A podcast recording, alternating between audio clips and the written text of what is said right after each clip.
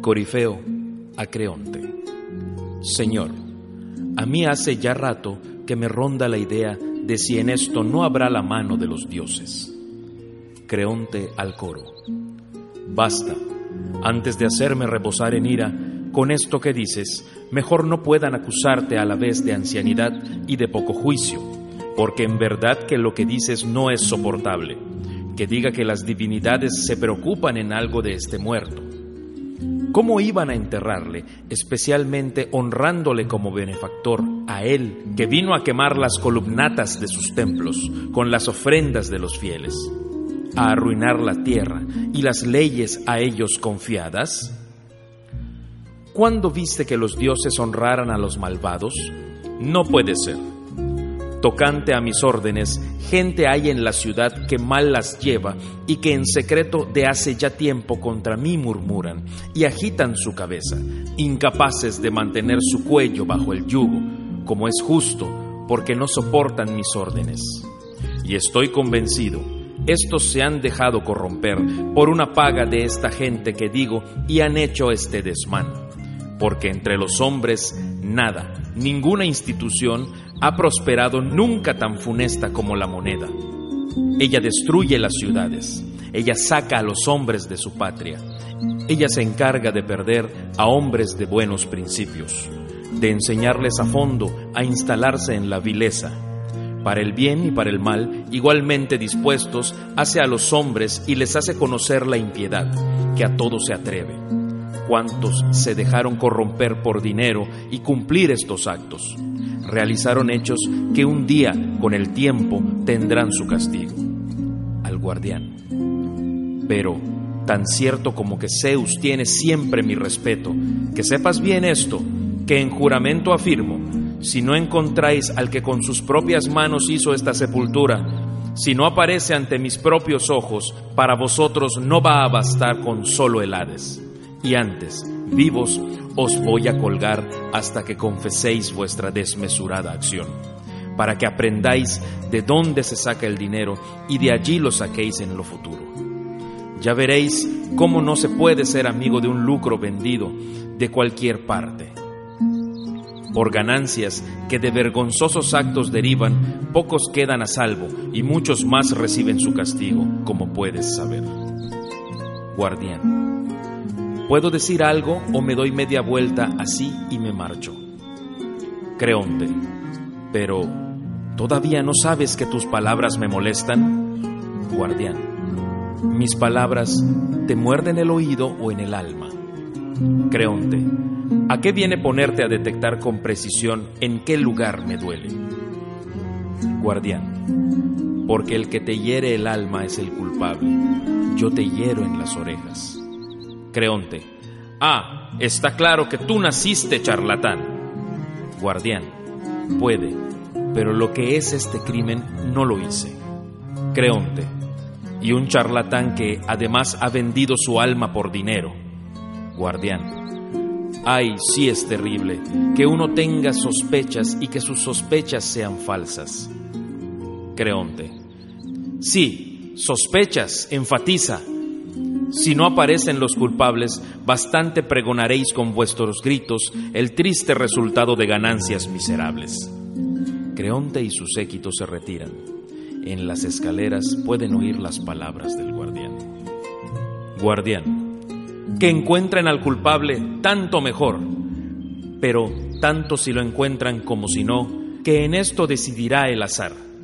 No hay peligro, no, de que me veas venir otra vez a tu encuentro. Y ahora que me veo salvado contra toda esperanza, contra lo que pensé, me siento obligadísimo para con los dioses. Coro. Muchas cosas hay portentosas, pero ninguna tan portentosa como el hombre. Él, que ayudado por el noto tempestuoso, llega hasta el otro extremo de la espumosa mar, atravesándola a pesar de las olas que rugen, descomunales. Él, que fatiga la sublimísima divina tierra, inconsumible, inagotable, con el ir y venir del arado, año tras año, recorriéndola con sus mulas. Con sus trampas captura a la tribu de los pájaros incapaces de pensar y al pueblo de los animales salvajes y a los peces que viven en el mar. En las mallas de sus trenzadas redes, el ingenioso hombre que con su ingenio domina al salvaje animal montaraz, capaz de uncir con un yugo que su cuello por ambos lados sujete al caballo de poblada crin y al toro también infatigable de la sierra. Y la palabra por sí mismo ha aprendido, y el pensamiento rápido como el viento, y el carácter que regula la vida en sociedad, y a huir de la intemperie desapacible bajo los dardos de la nieve y de la lluvia. Recursos tiene para todo, y sin recursos en nada se aventura hacia el futuro. Solo la muerte no ha conseguido evitar, pero sí se ha agenciado formas de eludir las enfermedades inevitables referente a la sabia inventiva, ha logrado conocimientos técnicos más allá de lo esperable y a veces los encamina hacia el mal, otras veces hacia el bien. Si cumple los usos locales y la justicia por divinos juramentos confirmada, a la cima llega de la ciudadanía. Sí, atrevido, del crimen hace su compañía, sin ciudad queda, ni se siente en mi mesa, ni tenga pensamientos iguales a los míos, quien tal haga entra el guardián de antes llevando a Antígona. Corifeo. No sé, dudo si esto sea prodigio obrado por los dioses, al advertir la presencia de Antígona. Pero si la reconozco, ¿cómo puedo negar que esta es la joven Antígona? ¡Ay, miseria! Hija de mísero padre, Edipo, ¿qué es esto? ¿Te traen acaso porque no obedeciste lo legislado por el rey? ¿Te detuvieron osando una locura? Guardián. Sí, ella. Ella es la que lo hizo. La cogimos cuando lo estaba enterrando. Pero Creonte, ¿dónde está? Al oír los gritos del guardián, Creonte, recién entrado, vuelve a salir con su séquito. Corifeo. Aquí, ahora vuelve a salir en el momento justo de palacio. Creonte. ¿Qué sucede? ¿Qué hace tan oportuna mi llegada? Guardián. Señor, nada hay que pueda un mortal empeñarse en jurar que es imposible. La reflexión desmiente la primera idea.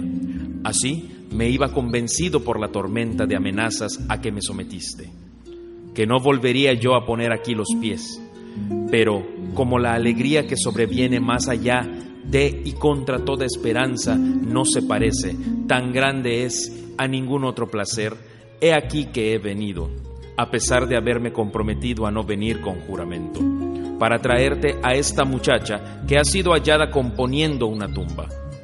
Y ahora no vengo porque se haya echado a suertes, no, sino porque este hallazgo feliz me corresponde a mí y no a ningún otro. Y ahora, Señor, tú mismo, según quieras, la coges y ya puedes investigar y preguntarle. En cuanto a mí, ya puedo liberarme de este peligro. Soy libre, exento de injusticia. Creonte. Pero, esta que me traes, ¿de qué modo y dónde la apresasteis? Guardián. Estaba enterrando al muerto, ya lo sabes todo. Creonte. ¿Te das cuenta? ¿Entiendes cabalmente lo que dices? Guardián, sí, que yo la vi a ella enterrando al muerto que tú habías dicho que quedase insepulto. ¿O es que no es evidente y claro lo que digo? Creonte, ¿y cómo fue que la sorprendierais y cogierais en pleno delito? Guardián, fue así la cosa. Cuando volvimos a la guardia, bajo el peso terrible de tus amenazas, después de barrer todo el polvo que cubría el cadáver, dejando bien al desnudo su cuerpo, ya en descomposición, nos sentamos al abrigo del viento, evitando que al soplar desde lo alto de las peñas nos enviara el hedor que despedía. Los unos a los otros, con injuriosas palabras despiertos y atentos nos teníamos. Si alguien descuidaba la fatigosa vigilancia, esto duró bastante tiempo, hasta que se constituyó en mitad del cielo la brillante esfera solar y la calor quemaba. Entonces, de pronto, un torbellino suscitó del suelo tempestad de polvo, pena enviada por los dioses, que llenó la llanura desfigurando las copas de los árboles del llano, y que impregnó toda la extensión del aire. Sufrimos aquel mal que los dioses mandaban, con los ojos cerrados, y cuando luego, después de largo tiempo, se aclaró, Vimos a esta doncella que gemía agudamente como el ave condolida que ve, vacío de sus crías, el nido en que yacía, vacío. Así, ella, al ver el cadáver desvalido, se estaba gimiendo y llorando y maldecía a los autores de aquello. Veloz en las manos llevaba árido polvo y de un aguamanil de bronce bien forjado, de arriba a abajo, triple libación vierte. Corona para el muerto. Nosotros, al verla, presurosos la apresamos todos juntos, enseguida, sin que ella muestre temor en lo absoluto, y así, pues, aclaramos lo que antes pasó y lo que ahora ella, allí de pie, nada ha negado. Y a mí me alegra a la vez y me da pena Qué cosa placentera es, sí, huir uno mismo de males, pero penoso es llevar a su mal a gente amiga. Pero todas las demás consideraciones valen para mí menos que el verme a salvo.